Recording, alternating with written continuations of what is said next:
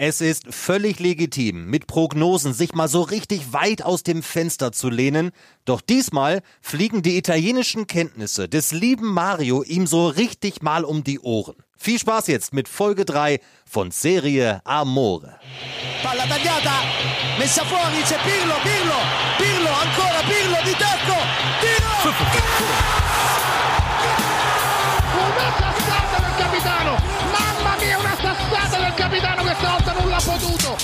Serie Amore, der Italien-Fußball-Podcast mit Mario Rika und Mario Seuke.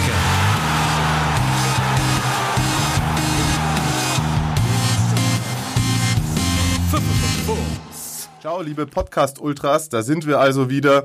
Juventus ist Meister, hoffe ich zumindest. Die spielen nämlich, nachdem wir diesen Podcast hier aufzeichnen, bei Udinese Calcio. Und wenn sie nicht gewinnen, dann muss ich das ganze Intro nochmal aufzeichnen. Das wäre irgendwie recht blöd. Deswegen sage ich, Inter gewinnt oder hat mit 3 zu 1 gewonnen durch die Tore von Ronaldo, Chiellini, nochmal Ronaldo und den Treffer für Udinese erzielte Chiellini mit einem Eigentor. So, ich baue mir jetzt hier eine kleine Inception in diesen Podcast rein und bevor ich noch mehr Blödsinn rede, holen wir uns unseren geschätzten Kollegen aus Hamburg mit ins Boot. Marius, weit entfernt, aber immer in meinem Herzen. Ich grüße dich. Ciao, ciao. Wie geht's? Ach ja, ganz gut. Also wie gesagt, außer ich muss dann nachher hier das alles nochmal zurechtbasteln, weil ich jetzt komplett daneben lag. Das kennst du Nicht ja ganz schon. so weit. Ja, das kenne ich. Nicht ganz so weit entfernt, aber trotzdem räumlich getrennt ist unser heutiger Gast, mit dem wir Inter besprechen wollen. Thomas Hörner. Schönen guten Abend. Grüß Gott, hallo, freut mich. Thomas arbeitet aktuell bei der Süddeutschen im Sport, hat auch schon Fremdsprachenkorrespondenz, äh, eine Ausbildung zum Fremdsprachenkorrespondenz absolviert, Politikwissenschaft und Soziologie studiert und ähm, ist damit tatsächlich sehr viel gebildeter als die meisten Sportjournalisten und das kann ich äh, einfach selbst sagen, weil es bei mir selber so ist. Und für die Augsburger Allgemeine Zeitung geschrieben, für den Sport bei der FAZ, Zeit Online, elf Freunde und außerdem schon ein Buch geschrieben, 101 Dinge, die ein Fußballfan wissen muss.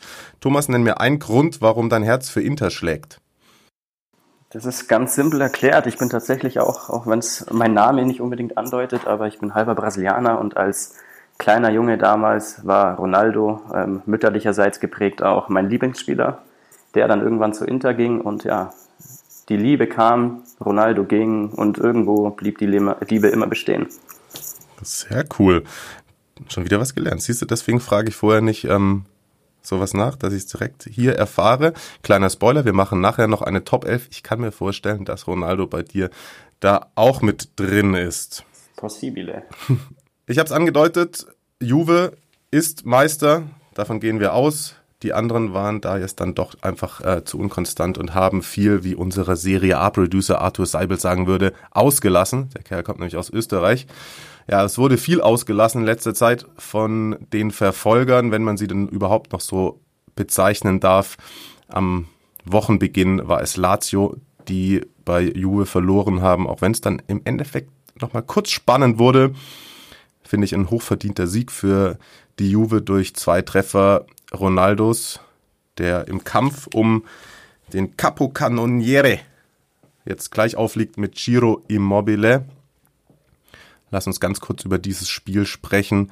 Marius, wieso ist trotz einer kleinen Schwächephase Juve jetzt verdient Meister und was haben sie besonders gut gemacht aus deiner Sicht gegen Lazio? Sie haben gegen Lazio, äh, was natürlich wir wollen ja, weil wir letzte Woche schon so viel über Lazio geredet haben, das jetzt nicht äh, nochmal groß ausbreiten, aber die sind halt mit einer, echt mit einer Rumpftruppe da angetreten und äh, Juve hat äh, die Schwächen, die das, die die Elf äh, von Lazio da auf den Platz äh, gebracht hat, ausgenutzt. Also Dybala und, und Ronaldo haben ganz hervorragend harmoniert in dem Spiel und äh, die Abwehr vor unlösbare Probleme gestellt und sehr, sie waren auch wieder ein bisschen bisschen stabiler als, äh, als in den Spielen davor gegen Atalanta und Milan und so und Sassuolo.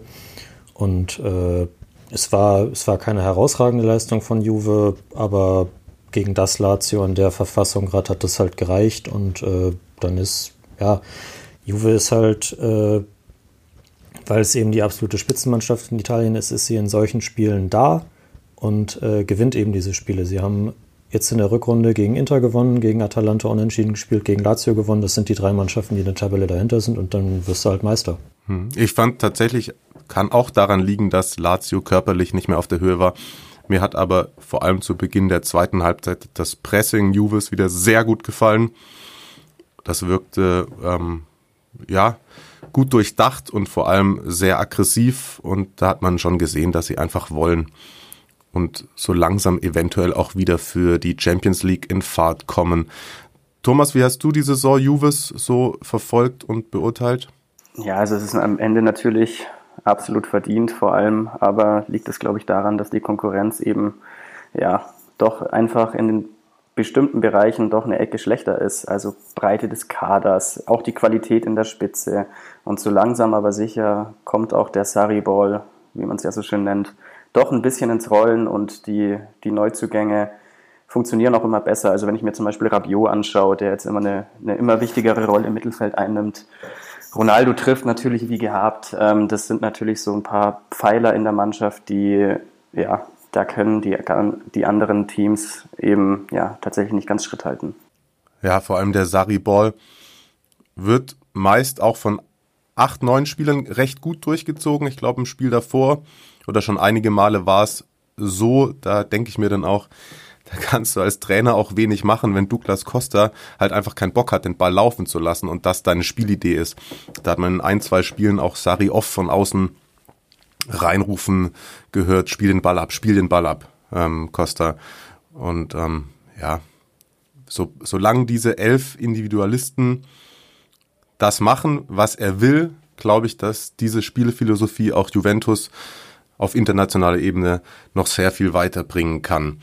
Bevor wir zu Inter kommen, kurzes Wort über die Roma, die wieder nicht Champions League spielen wird. An, angenommen, Lazio gewinnt heute Abend, dann ist das Ding durch. Aber Spal in die Serie B verabschiedet hat. Zaniolo hat wieder ein sehr, sehr schönes Tor gemacht.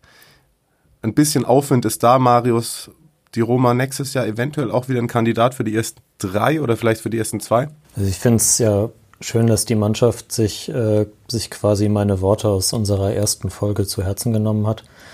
Ähm, und danach, glaube ich, alle Spiele gewonnen hat. Gut, waren jetzt auch eher Gegner aus dem, aus dem unteren Tabellenbereich und äh, ja, das Ball hat dann gestern, die haben am Anfang ja noch ganz gut mitgehalten, aber haben dann doch irgendwie abgeschenkt nachher äh, auch Torwartfehler und so weiter. äh, ja, ich meine, wenn es kommt ein bisschen drauf an, wenn, wenn die Roma wen, wen sie verkaufen muss, letztlich, das ist ja, worüber wir da in, eben in der besagten ersten Folge gesprochen haben, über die finanziellen Probleme, die sie haben und die gehen ja nicht weg, nur weil sie jetzt wieder besser Fußball spielen. Ähm, wenn sie ihre Stars behalten können. Also ich meine, wenn es reicht, einen Cengiz Ünder zu verkaufen, um, um damit äh, finanziell eben über Wasser zu bleiben und vielleicht selbst den einen oder anderen Mann zu holen. Äh, Petro wird ja wohl sicherlich kommen. Ähm, Mikitarian bleibt schon, das ist sehr wichtig, der spielt ja richtig gut im Moment. Äh, dann haben sie vom Ding her das Potenzial, äh, sicherlich, Lazio muss mal sehen, ob die nochmal so wiederholen können. Atalanta ist auch unklar, wen sie verkaufen müssen, vielleicht, ob, ob Gomez und Ilicic nochmal so eine Saison spielen, ähm, auch wenn ich es hoffe. Aber dann haben sie sicherlich eine Chance, äh, auf jeden Fall um die Champions League-Plätze mitzureden. Bin ich sehr gespannt. Man muss eh sagen, als ich da auf äh, der Couch jetzt wieder lag und mir versucht habe, irgendwie drei, vier Spiele gleichzeitig reinzuziehen, da ist so viel los in der Liga. Ich freue mich jetzt schon wieder auf die nächste Saison, sei es jetzt irgendwie Hellas, die mit Juric verlängern konnten, ähm, Dein Parma, die Fiorentina, bin ich gespannt, Bologna, auch der Abstiegskampf, der ist tatsächlich noch offen in dieser Saison. Da sind so viele spannende Geschichten drin in der Serie A.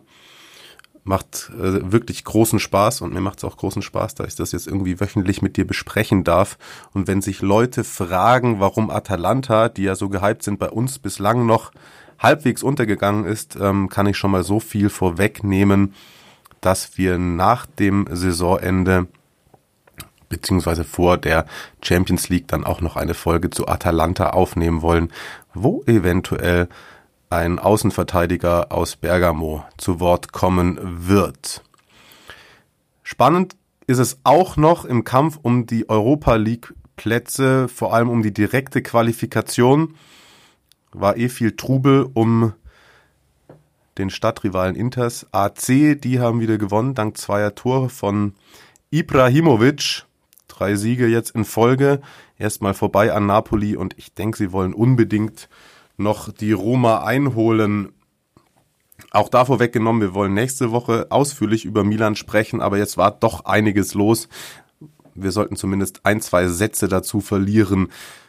Marius, das ganze Ding da jetzt mit Rangnick, Pioli und Siegesserie, deine Einschätzung? Irgendwie, äh, also eben als, als diese Nachricht dann am späten äh, Abend kam, dass äh, das mit Pioli verlängert wird, dass Rangnick nicht kommt, ähm, irgendwie nach der ganzen Stimmung, die so in den letzten drei, vier Wochen, wo sie so stark aus, dem, äh, aus der Pause gekommen sind, äh, herrschte, so richtig überrascht hat es mich dann doch nicht, auch wenn ich es, äh, ich habe das bei, bei Twitter, glaube ich, angedeutet, irgendwie schade finde, denn ähm, also klar, es ist, es ist super beeindruckend, was, äh, was Pioli da gerade aus der Mannschaft rausholt, wie er Spieler wie Chalanolu, Kessier, äh, wie stark er die jetzt gerade gemacht hat. Also das, das ist ja, wenn man die die letzten anderthalb Jahre angesehen hat, das ist ja Unterschied wie Tag und Nacht.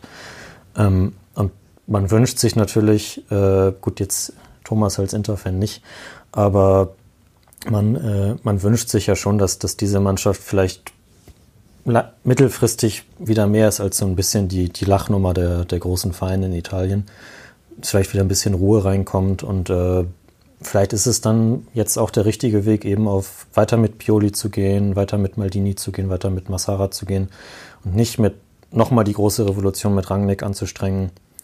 Aber dann eben wiederum die Frage, kann Pioli das durchhalten? Bisher hatte das in seiner Karriere noch nicht gezeigt. Ich wollte gerade fragen, Thomas, wie siehst du denn als Interfan das Ganze, was da beim Rivalen abläuft, ohne dich jetzt großen Schwierigkeiten bringen zu wollen, dass du dich jetzt hier über äh, die AC äußern musst, aber so zwei Sätze vielleicht? Als erstes muss ich auch mal Marius widersprechen. Tatsächlich würde ich mich sogar als Interfan wieder über ein stärkeres Milan freuen. Und ähm, dahingehend kann ich die Entscheidung tatsächlich nicht nachvollziehen, weil ein Ralf Rangnick ähm, überall, wo er bisher war, er, hat, er hat quasi diese Bundesliga-Standorte Hoffenheim und Leipzig nicht nur aufgebaut, er hat sie erschaffen und ähm, manifestiert in der Bundesliga. Und ähm, ich glaube tatsächlich, dass nichts anderes als eine fußballerische Revolution genau das ist, was dieser AC Mailand braucht.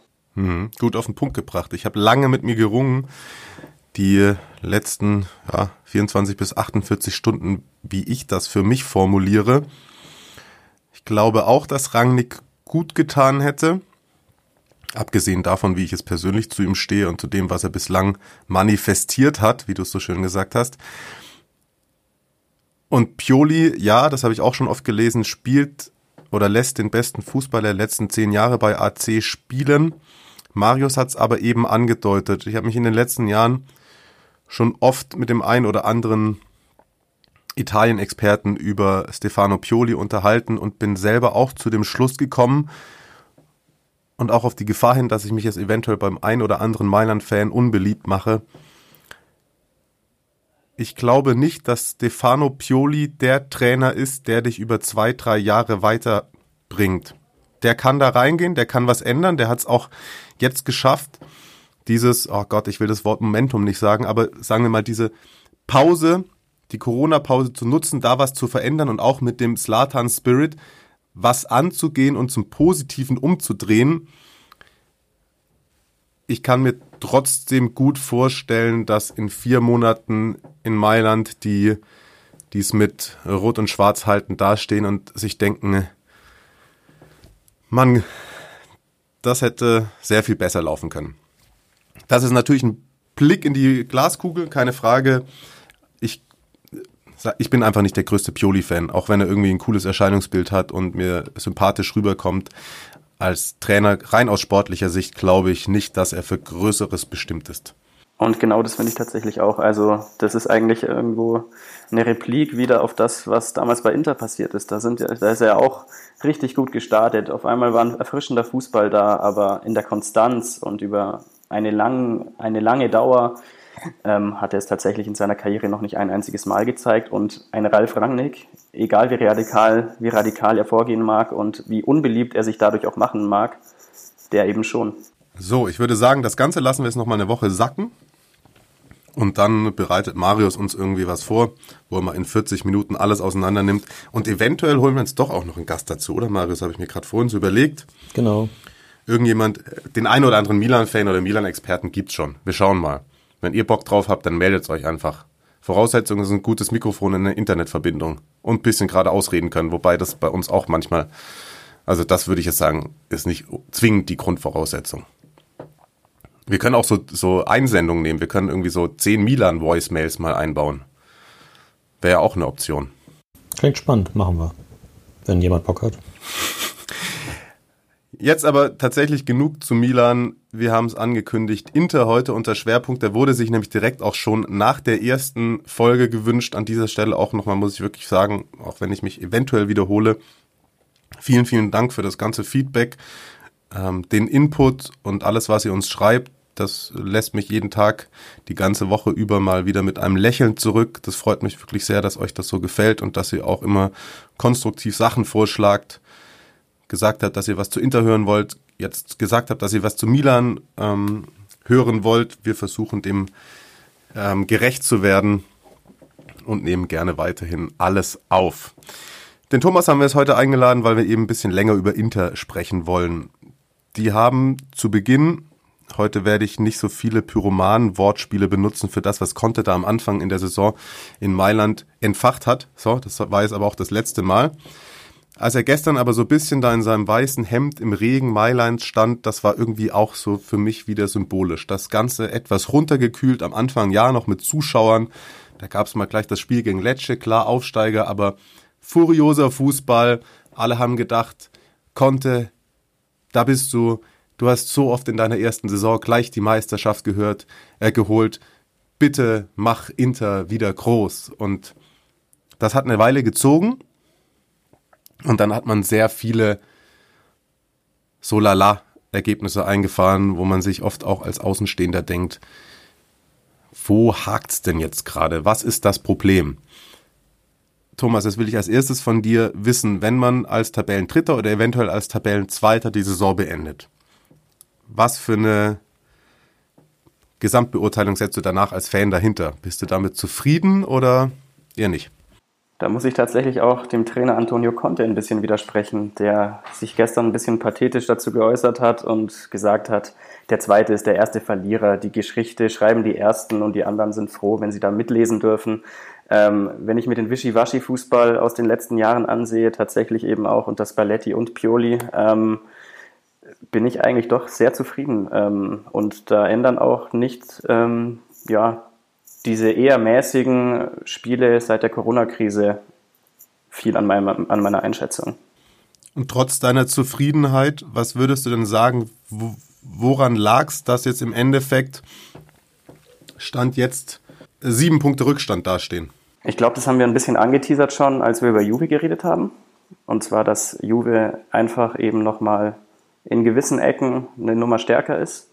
Zum anderen, und ich glaube, Inter hat ja doch ein bisschen abgebaut, seit es nach Corona weiterging. Und natürlich hat, ähm, ja, es herrschen natürlich irgendwie gleiche Verhältnisse und ähm, Bedingungen für alle Mannschaften. Die müssen beide ähm, oder alle Mannschaften müssen jetzt eben in der, in der italienischen Hitze bestehen und es ist und alle drei Tage Fußball spielen. Und ähm, ich glaube aber tatsächlich, dass das Inter noch ein bisschen mehr zu schaffen macht als andere Mannschaften, einfach wegen diesem Konterfußball.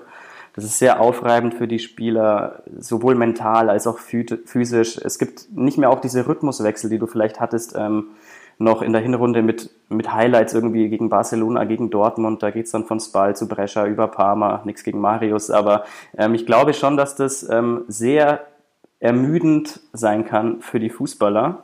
Und dass Inter tatsächlich ähm, am meisten unter diesem neuen ähm, Bum-Bum-Bum-Rhythmus leidet. Marius? Äh, den Spruch merke ich mir natürlich. Ähm, Nee, aber ich, ich, ich würde dem, äh, würd dem tatsächlich zustimmen. Also man, ich finde gerade Lautaro Martinez ist dafür irgendwie äh, so, ein, so ein kleines Sinnbild. Ähm, richtig Bock hat er im Moment nicht, also zumindest nicht so wie, wie äh, bei den Highlights in der Hinrunde, wie, wie Thomas das gerade gesagt hat, wie der gegen Barcelona aufgedreht hat, gegen Dortmund. Ähm, das war, das war eine Augenweide und äh, sowas hast, war in den letzten Wochen von ihm quasi gar nicht zu sehen. Und äh, das ist ja, wie gesagt, vielleicht so ein, so ein, so ein Sinnbild für die, für die ganze äh, Situation bei Inter. Ja, aber Entschuldigung, das lasse ich ja auch nicht als Ausrede zählen. Weil es ist ja auch ein Job. Und es gibt auch irgendwie Dienstag, Mittwoch und vielleicht der Montag, wo ich vielleicht auch nicht ganz so gern in die Arbeit gehe wie an einem Samstag, wenn ich irgendwas kommentieren darf. Aber trotzdem muss ich da doch meinen mein Job machen. Also es rein auf die Mentalität zu schieben, wäre mir dann wirklich tatsächlich auch zu billig. Also ich glaube, dass da tatsächlich schon eine enorme psychische, also ein enormer psychischer Druck entsteht, wenn du Antonio Conte als Trainer hast. Das ist Fluch und Segen zugleich. Und ähm, wenn du einen Antonio Conte alle drei Tage ähm, an der Seitenlinie auf und abwandern hast und ähm, anpeitschen, anpeitschend, brodelnd, ähm, dann kann das, glaube ich, tatsächlich irgendwann doch zu einer Art Lethargie führen, die man jetzt so ein bisschen beobachten kann, auch bei Inter. Okay. Ich habe zum Glück keinen Chef, der mich die ganze Zeit anschreit. Ich würde gerne ein bisschen über das Personal sprechen, jetzt abgesehen von den ähm, ganz Großkopferten. Du hast es vorhin mal in dem, was du über Juve gesagt hast, angesprochen, dass sie doch auch in der Breite des Kaders. Da würde ich jetzt Inter gar nicht als erstes aufzählen, die haben sich auch wirklich gut verstärkt. Aber als ich mir das gestern auch wieder angeschaut habe, bin ich so zu dem Schluss gekommen, wenn wir uns jetzt mal die rechte Seite rauspicken. Da hat mich tatsächlich am Anfang der Saison die enorme Leistungssteigerung beziehungsweise der zweite, dritte, vierte, fünfte Frühling Antonio Cantrevas sehr überrascht. Das ist natürlich auch ein Lieblingskind von Conte, glaube ich. Und der hat da nochmal eine neue Rolle bekommen und hat die super ausgefüllt. Jetzt sage ich aber auch mal, nur weil sich der Kollege rasiert, ist er halt dann trotzdem nicht mehr Mitte 20, auch wenn er so aussieht. Und ob du mit einem Antonio Candreva über 38 Spieltage Kandidat auf den Meistertitel bist, will ich mal in Frage stellen. Und da ist dann das Problem, das, was dahinter kommt. Wenn dann ein D'Ambrosio, den ich seit zwei Jahren eigentlich nicht mehr für einen Top-6-Verein in Italien hernehmen würde, der Backup ist, dann wird es halt irgendwie dünn. Und ich glaube auch ein Moses ist nicht das, was ich konnte konstant für seine Startelf da vorstellen würde. Das ist mit Sicherheit Teil des Problems, ja. Also deswegen wird auch, glaube ich, jetzt im nächsten Mercato sehr viel Wert darauf gelegt, beziehungsweise der erste Schritt wurde mit Hakimi ja schon getan, ähm, gerade die Außen zu stärken, denn die sind natürlich elementar wichtig im Spiel von Antonio Conte in diesem 3-5-2 oder vielleicht auch, ähm, wenn man sich an Chelsea zurückerinnert, hin und wieder auch mal 3-4-3. Ist es auch ein Problem gewesen, dass sich ein Godin eventuell nicht so richtig mit dieser Dreierkette zurechtgefunden hat oder mit dem Spielstil, den Conte da versucht hat zu etablieren? Godin sehe ich gar nicht so problematisch, eher auf dem Gehaltszettel. Also das ist ja einer der Topverdiener in der Mannschaft und hat äh, dafür natürlich nicht das, die entsprechende Leistung gebracht. Ähm, aber Bastoni hat diese Rolle unheimlich gut ausgefüllt. Ähm, du hast mit De Vrij den vielleicht besten ähm, Dreierketten Innenverteidiger, ähm, den es in der Liga gibt. Und mit Skriniar einen, der vielleicht doch ein bisschen out of position ist als recht, rechter Innenverteidiger. Aber ich glaube nicht, dass äh, quasi die Qualität Godins ähm, beziehungsweise die ähm, fehlende Leistung Godins eine, eine, ja, eine negative Auswirkung auf den Saisonverlauf hatte. Denn da war Bastoni tatsächlich in meinen Augen einfach zu gut. Für mich war auf jeden Fall auch ein Thema die Rotation. Also du hast es jetzt oft angesprochen und mir selbst noch gar nicht so aufgefallen, aber du hast natürlich vollkommen recht. Das ist schon ein sehr kräftezehrendes Spiel, was Conte immer betreibt oder betreiben lassen hat, vor allem in der Hinrunde. Es wurde dann doch immer weniger jetzt zuletzt.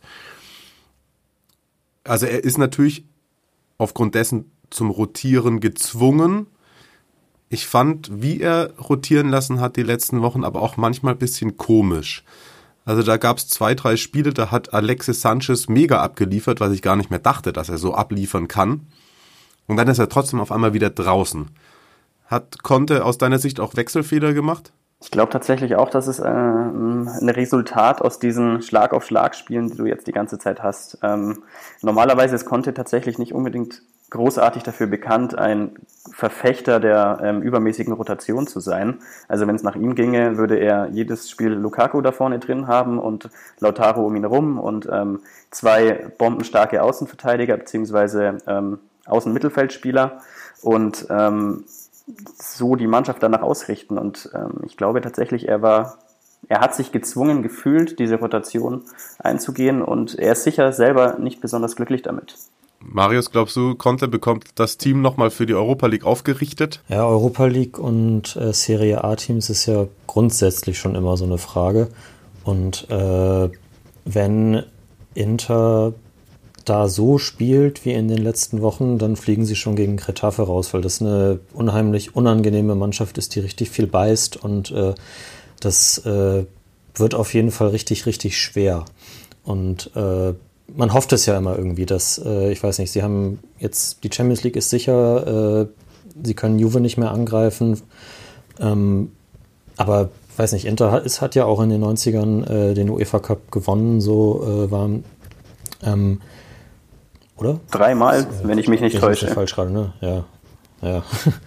ähm, dann, also das, das ist eine Mannschaft, die hat diesen, diesen, diesen Wettbewerb im, äh, in der Historie und äh, es wäre ja wünschenswert, wenn, wenn sie da nochmal irgendwie, irgendwie alles reinschmeißen und in diesen ähm, vier Spielen, die da eventuell noch anstehen könnten, gegen Gegner, die auf dem Papier alle nicht, nicht stärker als der Interkader sind. Ähm, sollte möglich sein, müsste man meinen. Aber ich so richtig dran glauben tue ich nicht. Ich kann mir aber auch vorstellen, dass das Conte ein bisschen anders sieht mit diesem Serie A-Teams und Europa League. Könnte mir schon auch vorstellen, dass er da jetzt irgendwie dann nochmal für einen Titelgewinn brennt. Ist halt tatsächlich die Frage, ob er, fuck, jetzt fange ich schon wieder mit diesen pyromanen Metaphern an. Ob er da dann nochmal genug Kohlen in den Kessel reinwerfen kann. Wundervoll. Langen Saison. ja, Gott. Ja, es, es geht auch bei uns Schlag auf Schlag, muss ich sagen. Es ist, ähm, werde nicht frischer im Kopf. Nun gut, das. Äh, Fackel noch mal ein paar Sprüche. ähm, mich hat es tatsächlich am Anfang ein bisschen überrascht, dass Thomas so zufrieden ist mit der Saison.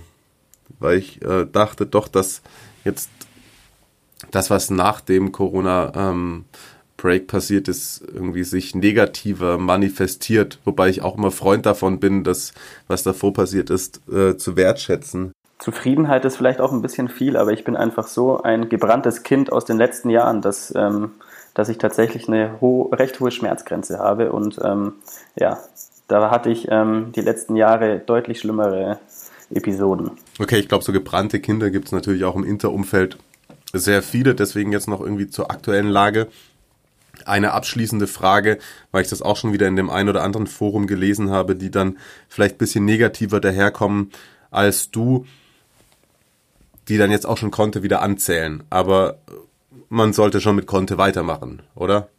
Definitiv. Also das würde für beide Parteien, glaube ich, nicht viel Sinn ergeben, ähm, das Ganze jetzt zu beenden. Also zum einen ist da das Finanzielle. Conte ist der mit Abstand bestbezahlte Trainer in Italien und hat sicher ein Interesse daran, dass das auch noch mal eine Weile so bleibt. Er hat auch, ähm, ich glaube gestern auch war es wieder, von einem Dreijahresprojekt gesprochen, was auch ehrlich gesagt komplett realistisch ist und immer realistisch war. Denn warum, äh, also Conte ist auf jeden Fall ein herausragender Trainer in meinen Augen, aber er kann eben auch nicht zaubern und man muss sich eben immer wieder daran erinnern, was er übernommen hat. Und Inter hat natürlich auch kein Interesse, jetzt den bestbezahlten Trainer nach einer wirklich passablen Saison freizustellen. Also ich kann mir wirklich nicht vorstellen, dass es da Veränderungen geben wird. Auch wenn Conte natürlich irgendwo unberechenbar ist. Also man muss dann schon im Sommer seine Transferwünsche erfüllen. Und wenn man diese nicht erfüllt, dann kann es ungemütlich werden. Das hat man schon bei Juve gehabt, als er damals einfach, ich glaube, Mitte, Mitte August einfach hingeworfen hat und sich dann vor die Kameras stellte und meinte, ähm, mit, 100, mit 10 Euro kann man nicht in einem 100-Euro-Restaurant speisen. Ich glaube, das war das bekannte Zitat damals. Ähm, das war eben eine Anspielung auf den, auf den Transfermarkt, ähm, der nicht so lief, wie er sich das vorgestellt hatte. Dann war er auf einmal weg und Allegri hat dann doch ähm, ganz gut gespeist und ist tatsächlich ähm, ins Champions League-Finale eingezogen, was ja Contes großes Problem immer war. Und das Gleiche war ja auch bei Chelsea zu beobachten ähm, in dem Jahr nachdem er Meister geworden ist, wollte er auch sehr viel ändern, sehr viel umbauen. Er will auch, also er ist, er ist ein absolut schwieriger und nicht unbedingt umgänglicher Charakter. Aber wenn man wirklich seinen Wünschen entgegenkommt, und ich glaube, das hat Giuseppe Marotta auch vor, der, der Sportchef bei Inter, dann hat er keinen Grund, ähm, sich umzuorientieren und Inter auch nicht. Ich finde auch, dass ähm, da kam ja auch dieses dann doch recht absurde Gerücht äh, aus Italien, dass, dass Suning, der, der chinesische äh, Besitzer von, von Inter, also die, die Besitzerfirma, äh, sich von Conte trennen wollen würde, weil es jetzt halt fünf, sechs Spiele lang nicht mehr so sehr gut lief. Ähm, aber wenn man bedenkt, weil, also Thomas hat das ganz richtig gesagt, mit dem erstmal mit dem Gehalt, was Conte verdient und was er ja auch dann irgendwie erstmal nochmal weiter verdienen würde, ähm, und was auch sonst für finanzielle Anstrengungen schon für ihn äh, unternommen worden sind. Also ich meine, klar hat man, hat man Lukaku irgendwie mit, mit Icardi gegenfinanziert, aber der hat trotzdem eine sah wahnsinnig hohe Ablösesumme gekostet und jetzt haben sie mit. Teuerster Transfer ever. Ja. Genau. Jetzt haben sie für Hakimi nochmal richtig tief in die Tasche gelangt. Also der, der ist es natürlich wert, so, so wenn, er, wenn er so spielt wie in Dortmund, aber das ist eben auch ein Spieler, der perfekt in, äh, in Contes System passt als, als richtige Verstärkung für diese rechte Seite. Und sie sind jetzt, wie man, äh, wie man ja so hört, auch an Robin Gosens interessiert, der auch wirklich perfekt in Contes System passen würde. Und äh, dann. Ich dachte, der geht zu Hertha. Ach ja, stimmt ja. ähm, ich glaube, ich glaube äh, Michael Preetz hat heute schon gesagt, dass, äh, dass das irgendwie doch Quatsch ist. Ähm, äh, ja, aber ich meine, das, äh, damit baut man ja einen Kader für ihn. Und äh, dann sich äh, unnötigerweise dann irgendwie zu trennen, wenn, wenn das jetzt irgendwie nicht von ihm selbst forciert werden sollte. Was, äh, um vielleicht doch nochmal eine abschließend, wirklich abschließende letzte Frage zu stellen, was, was, was mich immer interessiert, ist, äh, wie das mit Eriksen so weitergeht. Ich meine, klar, der ist irgendwie sehr spät im Januar gekommen, aber so richtig äh, reingefunden hat er ja bei Conte noch nicht. Also Thomas, was meinst du, äh, wenn er jetzt nochmal eine, eine richtige Vorbereitung bekommt, wenn es denn sowas gibt, äh, wird es noch besser? Also wird er noch, kommt er nochmal auf Tottenham-Level? Ich würde da erstmal mit einer Gegenfrage antworten. Ähm, würdet ihr beide denn einen Eriksen als schüchtern bezeichnen? Ich weiß nicht. Ich weiß tatsächlich, dass er für mich im Gefühl her immer ein bisschen bei Internet Enttäuschung ist, weil ich ihn so krass geil finde als Fußballspieler und ich mir jedes Mal denke, wenn er reinkommt, komm jetzt mach was, mach irgendwas, begeistere mich, wie du es schon so oft getan hast. Ähm, sei es bei Tottenham oder auch im Dress äh, Dänemarks. Und mh, hm, weiß ich nicht. Ja, also ich glaube tatsächlich, ähm, dass das ein ganz großes Problem ist, beziehungsweise Conte hat es ähm, auch auch vor sieben Tagen oder so mal angemerkt, dass er ihm einfach zu schüchtern ist. Und da mein erster Gedanke war dann tatsächlich, der Fußballer, den konnte tatsächlich ähm, seit, ja, seit dem ersten Tag eigentlich bei Inter unbedingt wieder haben will. Und ich glaube, auch ähm, seit er ihn nicht mehr als Fußballer hatte, immer haben wollte. Und das ist Arturo Vidal. Und das ist tatsächlich der Fußballer, den er sich gewünscht hatte. Und das sind zwei Fußballer, die sehr diametral auseinandergehen. Ähm, mental, charakterlich, spielerisch, fußballerisch. Ähm, und tatsächlich, glaube ich, könnte sich Eriksen leider zu einem kleinen Problem noch entwickeln. Vor allem, weil er natürlich auch extrem teuer war. Dann verstehe ich aber nicht, warum man den Kollegen Nainggolan ausgeliehen hat. Das ist doch eigentlich einer, der perfekt ins Profil von Conte passen würde. Möchte man meinen, ist mit Sicherheit auch ein ähnlicher Spielertyp und ein ähnlicher ähm, Charakter wie Vidal, aber ich glaube, dass Nainggolan ähm, doch einen Ticken mehr noch zur, naja, wie soll ich sagen, zur Lethargie manchmal neigt. Ähm, er soll ja auch Raucher sein. Also das sind alles so Attribute, die, glaube ich, bei so einem Antonio Conte nicht so gut, ähm, ja, beziehungsweise nicht sonderlich wertgeschätzt werden. Und um vielleicht nochmal auf Eriksen zurückkommen, also zurückzukommen, also Vidal war, glaube ich, sein absoluter Wunsch, Wunschspieler.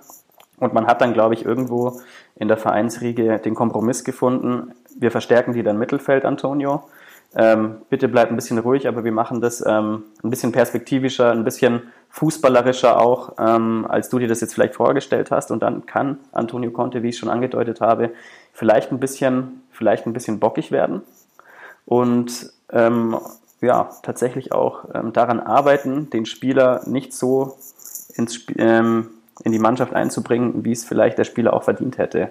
Das ist natürlich ein Riesenproblem.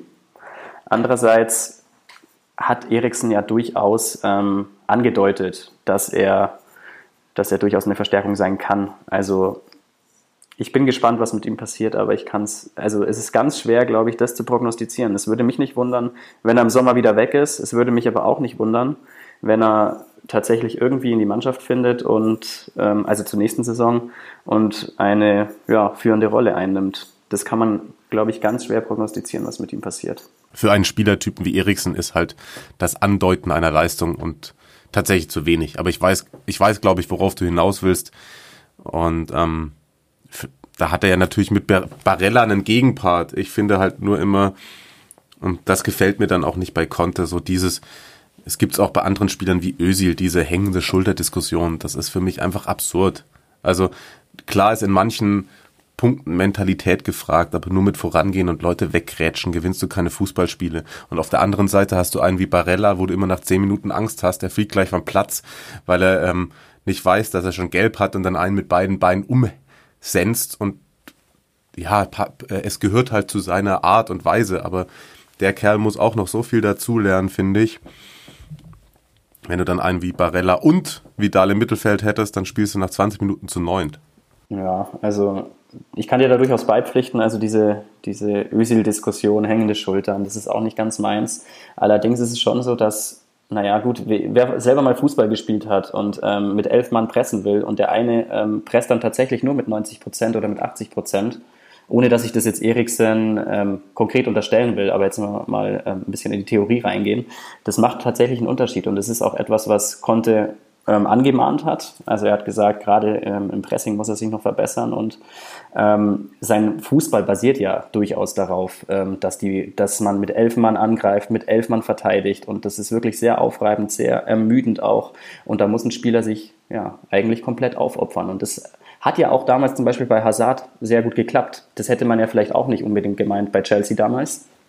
Der hat da vielleicht seine, ja, doch vielleicht eine seiner besten Saisons überhaupt gespielt und zumal ähm, deutlich besser als die letzte jetzt, als die vergangene jetzt bei Real. Also ähm, Conte kann, glaube ich, auch noch diese nötigen Prozentpunkte aus, dem, aus so einem ähm, Künstler, aus so einem Virtuosen rausholen und den dann doch noch ein Stück weiterentwickeln. Aber es braucht dann diese absolute Bereitschaft des Spielers, dass er sagt, hey, ich lasse mich auf dieses, diese neue Denkschule auch ein.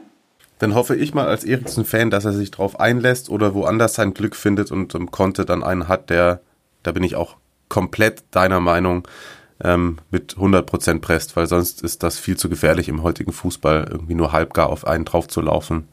Da kriegst du, da wirst du schnell überspielt und dann gibt es die nächste Packing-Rate und so. Jetzt haben wir viel über Personal gesprochen und das bringt mich zum nächsten Punkt. Wir haben sehr viel positives Feedback bekommen für unsere Top 11 Latios. Dem einen oder anderen war es zu lang. Dann kam aber auch noch, ähm, ja, gerne noch länger.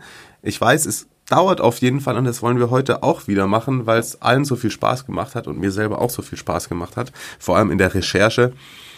Ähm, lass uns auch mit Inter eine Top 11 machen und ich würde das ungefähr so angehen wie letzte Woche. Der Gast darf beginnen. Wir machen sozusagen die Position Tor, Abwehr, Mittelfeld, Sturm durch. Thomas beginnt. Dann würde ich sagen, folgt Marius. Ich schließe das Ganze ab. Und vielleicht schaffen wir es dieses Mal unter 28 Minuten. Wobei, als ich es mir nochmal angehört habe letzte Woche, das hat sich schon gut getragen, finde ich eigentlich, Marius, oder nicht? Klassisches Mute-Problem gerade wieder, auch wie letzte Woche. Ähm, nee, finde ich auch. Also, als ich, ich dachte auch, währenddessen habe ich mal auf die Uhr geguckt und dachte, wow, wir reden schon ganz schön lange und dann habe ich es mir angehört und äh, ja, es, es, hat mir Spaß gemacht, mir das nochmal anzuhören. So. Und ich hoffe, dass das den meisten anderen auch so ging. Ich kann nur sagen, ich habe es mir als Zuhörer ganz gern angehört. Also, weil es ja doch ähm, ganz exotische Namen dann doch manchmal gab und ja, ich fand es ganz cool. Dann bin ich jetzt sehr gespannt auf deinen Torwart, Thomas. Ich bin tatsächlich gar nicht so exotisch unterwegs. Also ich habe ähm, lange überlegt, wie soll ich das jetzt eigentlich ähm, zusammenstellen und habe mir jetzt dann gedacht, ich nehme. Mein erster Gedanke war, ich nehme die Triple-Mannschaft von 2010. Dann ist mir der Gedanke gekommen, ähm, zum einen Ronaldo ist da nicht drin und zum anderen es wäre ein bisschen langweilig. Deswegen habe ich mich jetzt dazu entschlossen, eine Mannschaft zusammenzustellen, zusammenzustellen aus Spielern, die ich selber habe spielen sehen. Das heißt, es fehlen natürlich ein paar Legenden. Ähm, angefangen bei Sandro Mazzola und wie sie alle heißen. Das heißt, ich beginne tatsächlich mit dem aktuellen Torwart Samir Handanovic. Einfach weil er ja, in guten wie in schlechten Zeiten da war. Ähm, vor allem in schlechten Zeiten. Er war jahrelang eigentlich viel zu gut für dieses fußballerische Desaster. Er ist, er ist ja, glaube ich, 2012 oder 2013 gekommen. Und das war sowas von unglaublich grottig, was in diesen Jahren passiert ist. Und er war immer so eine Konstante, auch eine als Persönlichkeit als eine Konstante in dieser Mannschaft und hat Sicherheit ausgestrahlt und ist immer geblieben, obwohl er eigentlich tatsächlich ähm, nach zwei, drei Jahren schon hätte sagen können, ich versuche mal vielleicht doch etwas anderes, aber er hat das Intergehen tatsächlich ähm, in sich mittlerweile. Und er ist natürlich ein herausragender Torwart. Ich glaube, das ähm, muss man gar nicht erwähnen. Ja, Zustimmung, absolut. Marius? Ja, Handanovic, absoluter Elva-Killer auch. Das fand ich immer sehr beeindruckend an ihm. Ähm, ich habe einen anderen Keeper gewählt und zwar einen, äh, dem der, der ganz großen äh, Torwart-Generation der, der letzten 30 Jahre, wenn man an äh, Buffon natürlich eh, äh, Peruzzi, Pagliuca und so weiter zurückdenkt, dann gab es da bei Inter einen, den sie aus Florenz geholt haben, der da mit äh, Battistuta und Rui Costa in einer ganz aufregenden Mannschaft gespielt hat, äh, Francesco Toldo. Der vielleicht äh, immer so ein bisschen das Problem hatte, dass er zur gleichen Zeit äh, wie Buffon auf seinem Höhepunkt war, ähm, in der, in der äh, Squadra, aber natürlich bei der EM 2000 dann trotzdem spielen durfte, als Buffon mal nicht verletzt war. Ähm, und äh, ja, der ein, ein grandioser Torwart gewesen ist. Ja, Toldone hätte es fast bei mir auch reingeschafft. Ähm, und unvergessen natürlich sein Tor gegen Juve damals. Das äh, kommt dann natürlich nochmal hinzu, absolut.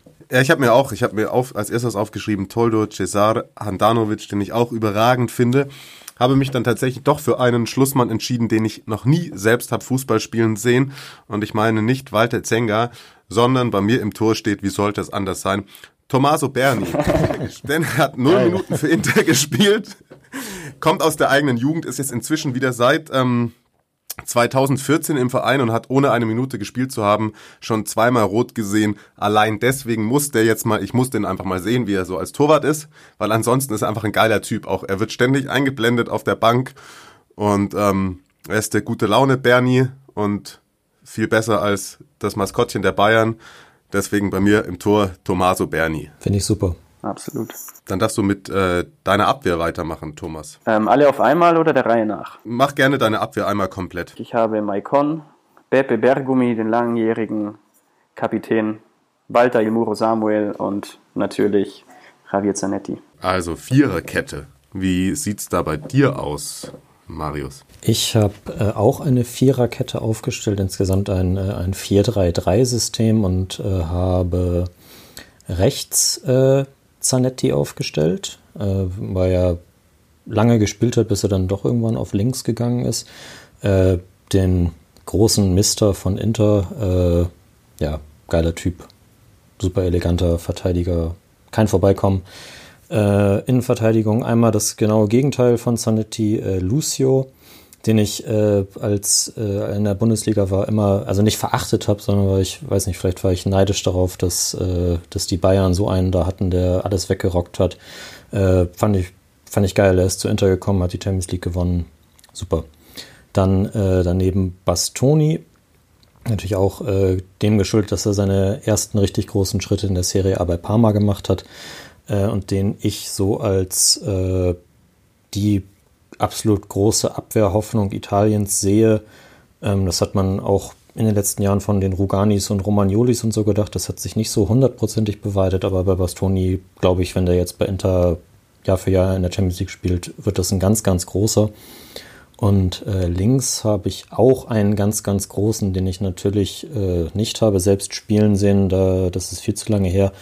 Äh, aber im Gegensatz zu Lazio bin ich dann doch einmal weit in die Vergangenheit zurückgegangen und habe Giacinto Facchetti aufgestellt, äh, den, oh, ja. den äh, ja, Präsident war auch bei Inter äh, in den 60ern, äh, Anfang der 70er, er ist auch Nationalmannschaftskapitän 1970 gewesen, er hat bei Wikipedia steht, er hat äh, quasi, war der erste Außenverteidiger, der so richtig auch eine richtig offensive Rolle gespielt hat, also auch stilprägend für diese Position gewesen ist und ja, ich glaube, dass der in der Interhistorie wahnsinnig wichtig gewesen ist. Absolut. Ähm, jetzt bin ich tatsächlich meine Erklärungen schuldig geblieben. Feuer gerne raus.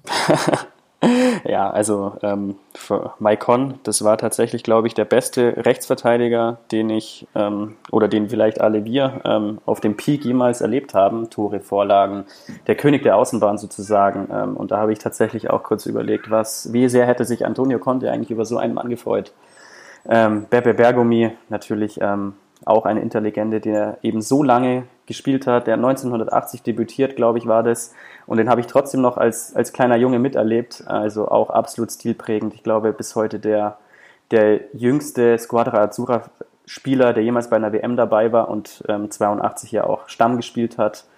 Il Muro, ähm, die Mauer, Walter Samuel, ähm, für mich immer ein Held gewesen, der der gerade 2010 sowas von unfassbar wichtig war, sowas von unfassbar unüberwindbar, um jetzt noch ein paar Superlative zu bemühen. Und Javier Zanetti ähm, unverändert eine, ja, auch eine charakterliche Größe in diesem, in diesem Showbusiness-Fußball, seine Frisur zeugt von Bodenständigkeit und ähm, wird es immer tun. Und ja, da, da wird man zum Romantiker, wenn man an diesen Spieler denkt, der immer so treu war, so unfassbar, ähm, ja, committed zu diesem Club und es immer bleiben wird. Ja, stark. Den habe ich auf jeden Fall auch. Ich spiele nur mit drei Verteidigern, aber Zanetti habe ich schon allein deswegen, weil er aktuell, selbst wenn er jetzt auf der Tribüne sitzt, wahrscheinlich immer noch so aussieht wie auf seinem ersten Passfoto für die E-Jugend bei, bei Inter. Genau.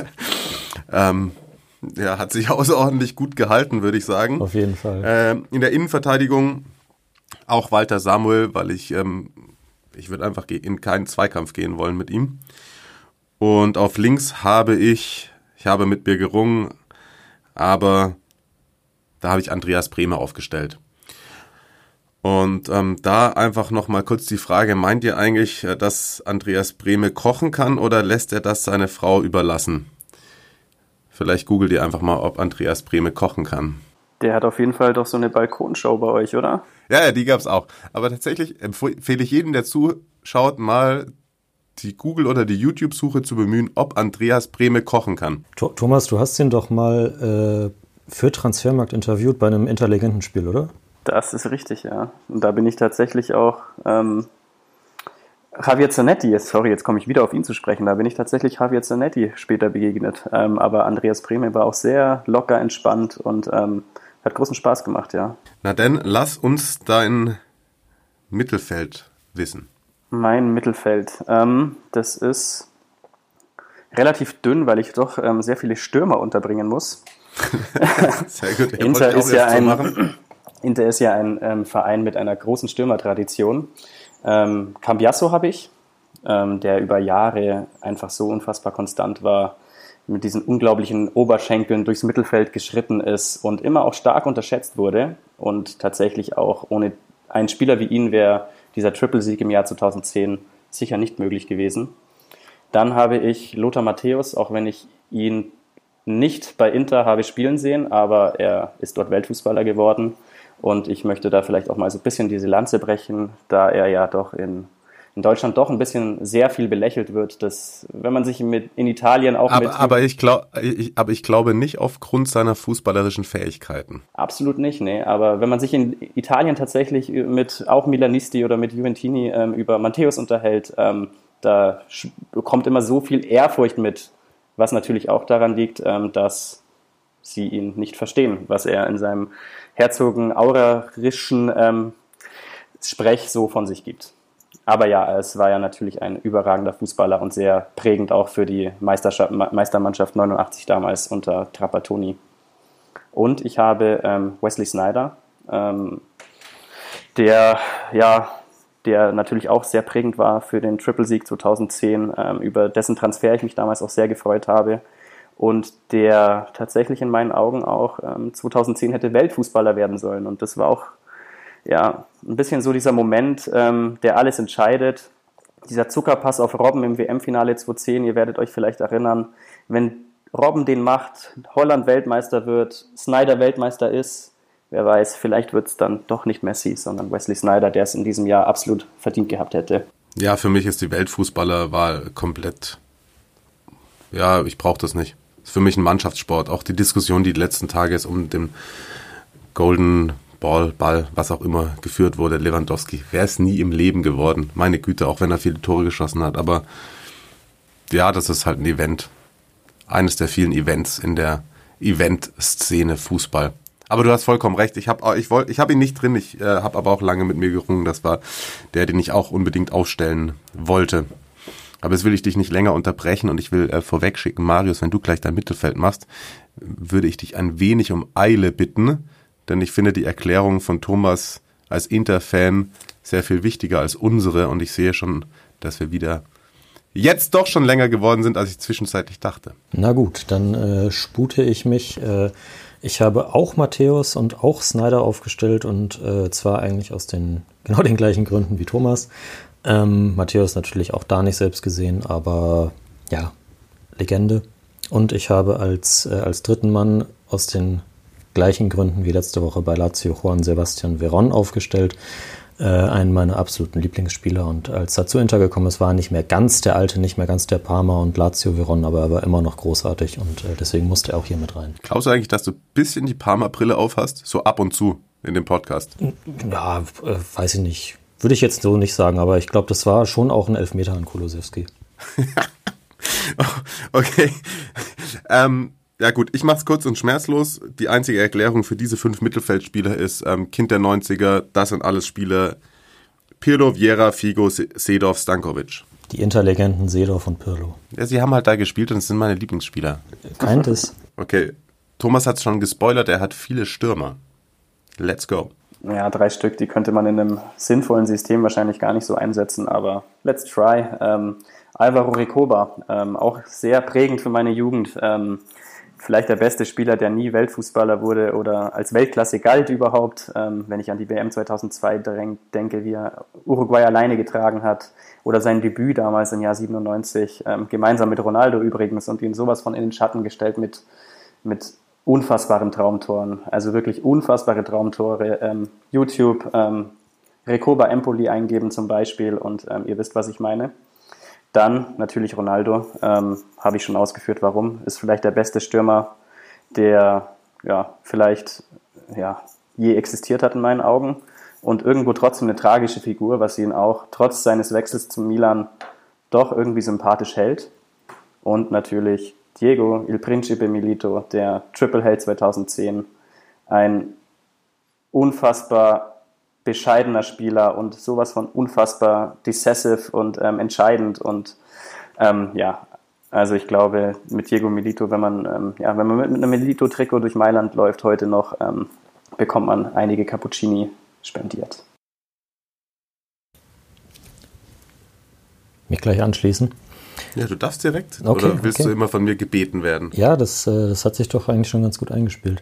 Ähm, ich habe, äh, wie angekündigt, auch drei Stürmer aufgestellt und ich habe natürlich auch Ronaldo aufgestellt. Äh, eine meiner ersten großen Lieben im Fußball überhaupt. Und äh, wer, wer, ihn nicht liebt, der hat auch den Fußball nie geliebt, um Rudi Völler zu äh, zitieren. Dann habe ich daneben den Imperatore aufgestellt, Adriano. Äh, okay, ja, der war auch bei Parma. Ich, äh, ich gebe es zu, vielleicht hat das auch, auch, was damit zu tun, aber er hat auch, äh, ich weiß nicht mehr, wen von Valencia äh, umgeboxt hat, aber das ist natürlich auch eine Szene, die im Gedächtnis bleibt. Und das ist auch, also auch eine tragische Figur. Ähm, was aus, was aus ihm geworden ist, was sein Potenzial war, hätte der beste Stürmer der Welt über Jahre sein können, hat es leider nicht geschafft. Äh, schade drum, äh, kann man auch eine halbe Stunde drüber reden. Äh, grandioser Spieler. Und dann habe ich auf dem rechten Flügel noch Luis Figo aufgestellt, der bei Inter sicherlich auch nicht mehr in seiner Prime war, aber einfach auch ein unglaublich geiler Spieler gewesen ist. Ja, hier, da hast du doch auch Figo. So. War, war, war aber auch ein geiler Spieler. Ähm, weil du es gerade gesagt hast, Adriano habe ich auch lange mit mir gerungen. Ich warte immer jedes Mal drauf, wenn wir hier UFC übertragen, dass er einmal auf, aufläuft ich glaube, mit die geilste über Kreuz-Doppelfaust-Niederstreckung, die ich jemals gesehen habe. Aber wahrscheinlich insgesamt so sein Gemüt gar nicht das Lustigste, um darüber zu reden. Ich glaube wirklich tatsächlich so ein bisschen eine tragische Figur, aber auch ein unfassbar geiler Kicker. Ich habe gesagt, ich fasse mich nicht allzu lange, deswegen fasse ich mich kurz. Sturm 2 bei mir. Ich schwankte auch zwischen Recoba und habe mich dann aber entschieden für Ivan Zamorano. Den fand ich einfach auch geil, den habe ich ganz am Ende seiner Karriere noch, mal, noch gesehen. Und leider bleibt Ronaldo bei mir draußen. Mir war klar, dass er bei euch beiden spielt, deswegen passt das schon. Ich habe Diego Milito aufgestellt, weil ich irgendwie irgendwann mal so ein relativ gutes Champions League Finale von ihm gesehen habe. Ich weiß es gar nicht. Ich glaube, da hat er zwei Tore gemacht und eventuell die Bayern besiegt. Aber just a guess. Ja, nicht nur das. Also er hat ja auch die entscheidenden Tore damals im Pokalfinale gemacht und im Meisterschaftsfinale. Also ein Triple-Held, der da absolut verdient steht. Gegen Barca hat er auch getroffen, oder? Gegen Barca hat er natürlich auch getroffen. Blöde Frage. Ja, der war auch schon unfassbar. Das war so ein, so ein Typ, du spielst vorne den Ball hin, er saugt ihn an, keiner sieht den Ball, der ist irgendwo an seinen Beinen und dann spielt er ihn sogar noch elegant weiter. Es, es ist, ich will ihn nicht vergleichen mit zum Beispiel einem, weil du auch gerade vorhin gesagt hast, so ein bisschen underrated, aber das, was ich jetzt oft auch bei Ceco zum Beispiel habe, dass ihn viele auf irgendwelche Merkmale runterstufen, die ihn vielleicht nicht so oft sehen und du ihm dann, wenn du ihm aber wirklich zuschaust, siehst, was er auch für ein überragender Fußballer ist. Und das war Milito eben auch. Also hat er die volle Kapelle drauf. Ähm, irgendwie schöner, gut temporisierter Ball, Abstauber, alles. Und dabei immer so ein ja, leicht bescheidenes Lächeln auf den Lippen, wenn überhaupt, oder keine Miene verzogen. Ja, ich mache das hier alles einfach, weil es mir Spaß macht. Ja, war es das? Nee.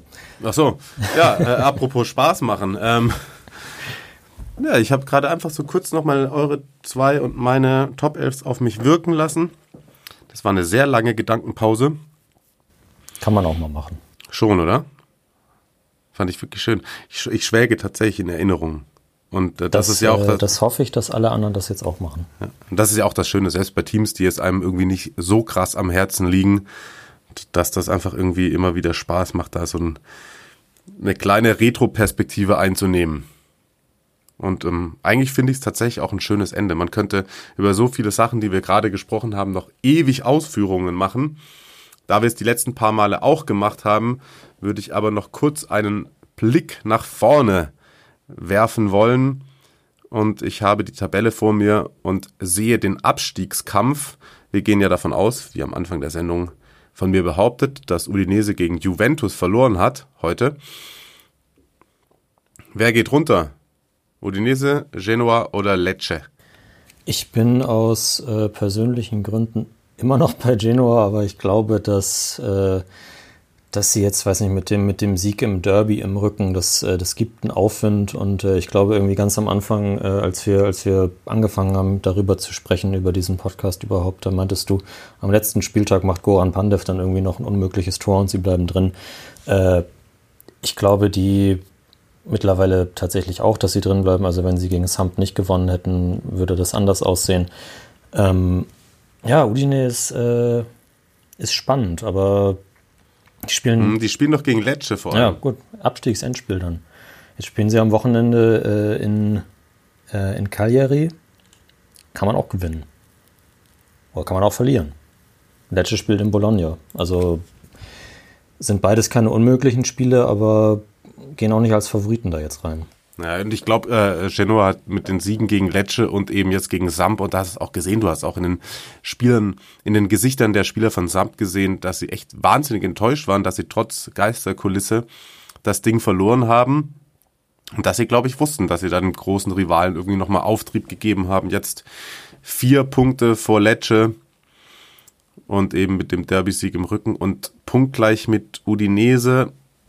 Und ah, ich glaube, die könnten tatsächlich aus so einer Rolle lange damit nichts zu tun gehabt und jetzt dann auf einmal doch wieder, das könnte relativ ungemütlich werden.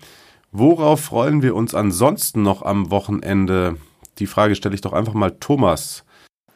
Puh, ich habe das jetzt ehrlich gesagt gar nicht so auf dem Schirm, worüber man sich ja, ihr spielt, kann. Ihr spielt, ihr spielt tatsächlich bei Genua. Ja, ähm, das wusste ich natürlich schon, aber vielleicht noch mal ein Wort zu Genoa. Also ich hoffe, dass die tatsächlich drin bleiben. Der Rest ist mir tatsächlich auch relativ egal, denn Genoa ist irgendwie auch ein Verein, der in meinen Augen in die Serie A gehört. ganz abgesehen davon natürlich über Jahre hinweg ein sehr ähm, beliebter Transferpartner von Inter. Ähm, Diego Milito und Thiago Motta kamen ja damals auch daher und ich war da auch mal im Stadion und ich finde, das ist ein sehr zu begeisternder Verein, der, sobald Zuschauer wieder da sind, absolut in der Serie A mitspielen sollte. Ist mein all-time Lieblingsstadion ever. War ich auch schon selber drin. Ja, das ist krass. Das ist geisteskrank geiles Fußballstadion.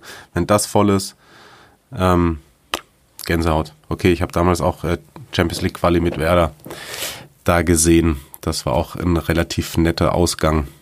Damals hat noch, glaube ich, bei Samp, ah, wer hat da alles gekickt? Cassano. Cassano auf jeden Fall, ja. Und halt Millionenberg, der uns dann in die Champions League geschossen hat. Aber es ist einfach ein geiler Tempel da unten in dieser Hafenstadt. Und ähm, ja, bin ich bei Thomas. Tatsächlich ist eigentlich der CFC ein Verein, der drin bleiben sollte, auch wenn sie in letzter Zeit, und Marius hat es ja auch schon das eine oder andere Mal gesagt, vor allem auch in der sportlichen Leitung ab und an etwas komisch daherkommen.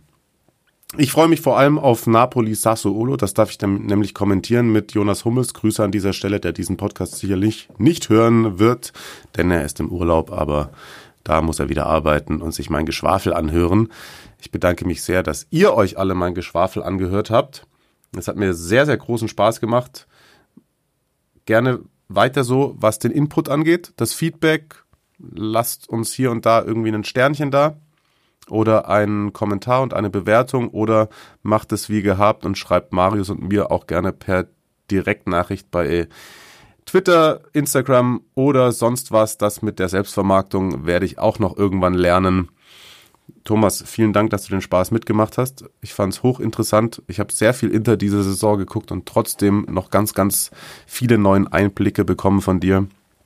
Würde mich gerne auch noch sehr viel länger mit dir unterhalten, aber es wurde uns ein gewisser Rahmen vorgegeben, den ich selber auch tatsächlich teile, denn ich höre mir auch eher selten, abgesehen vom Rasenfunk, Grüße und Empfehlung auch an dieser Stelle, kaum Podcasts an, die länger als eine Stunde sind.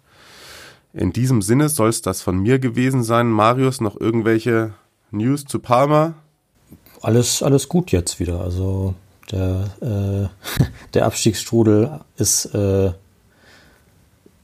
äh, der Schiedsrichter hat uns einen Gefallen getan und dadurch haben wir immer wieder ein Spiel gewonnen und äh, jetzt ist alles gut.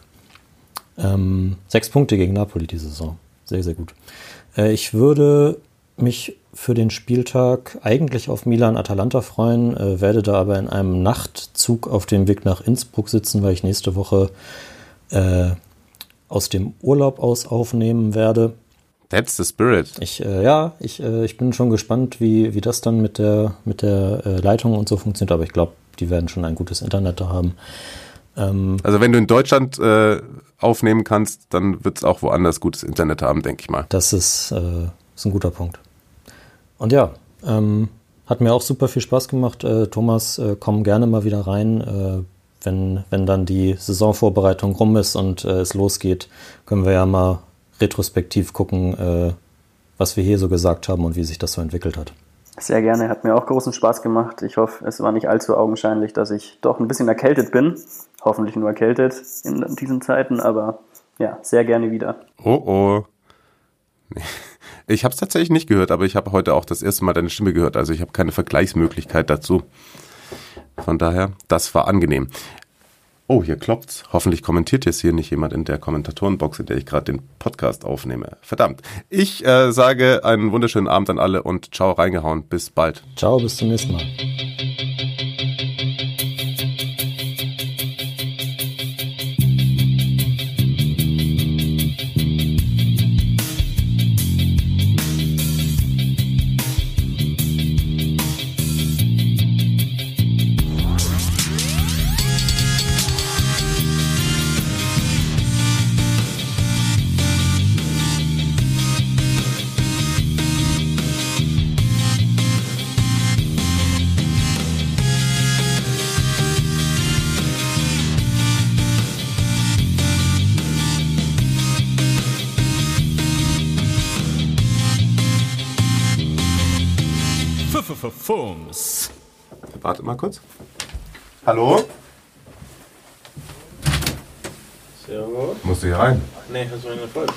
Ach so.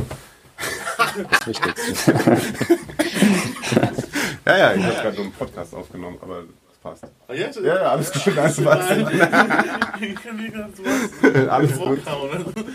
Alles gut. Nein, ich komme auch gleich an der Rauch und passt. Ich, komm, also, ja, ich, wir sind fertig jetzt.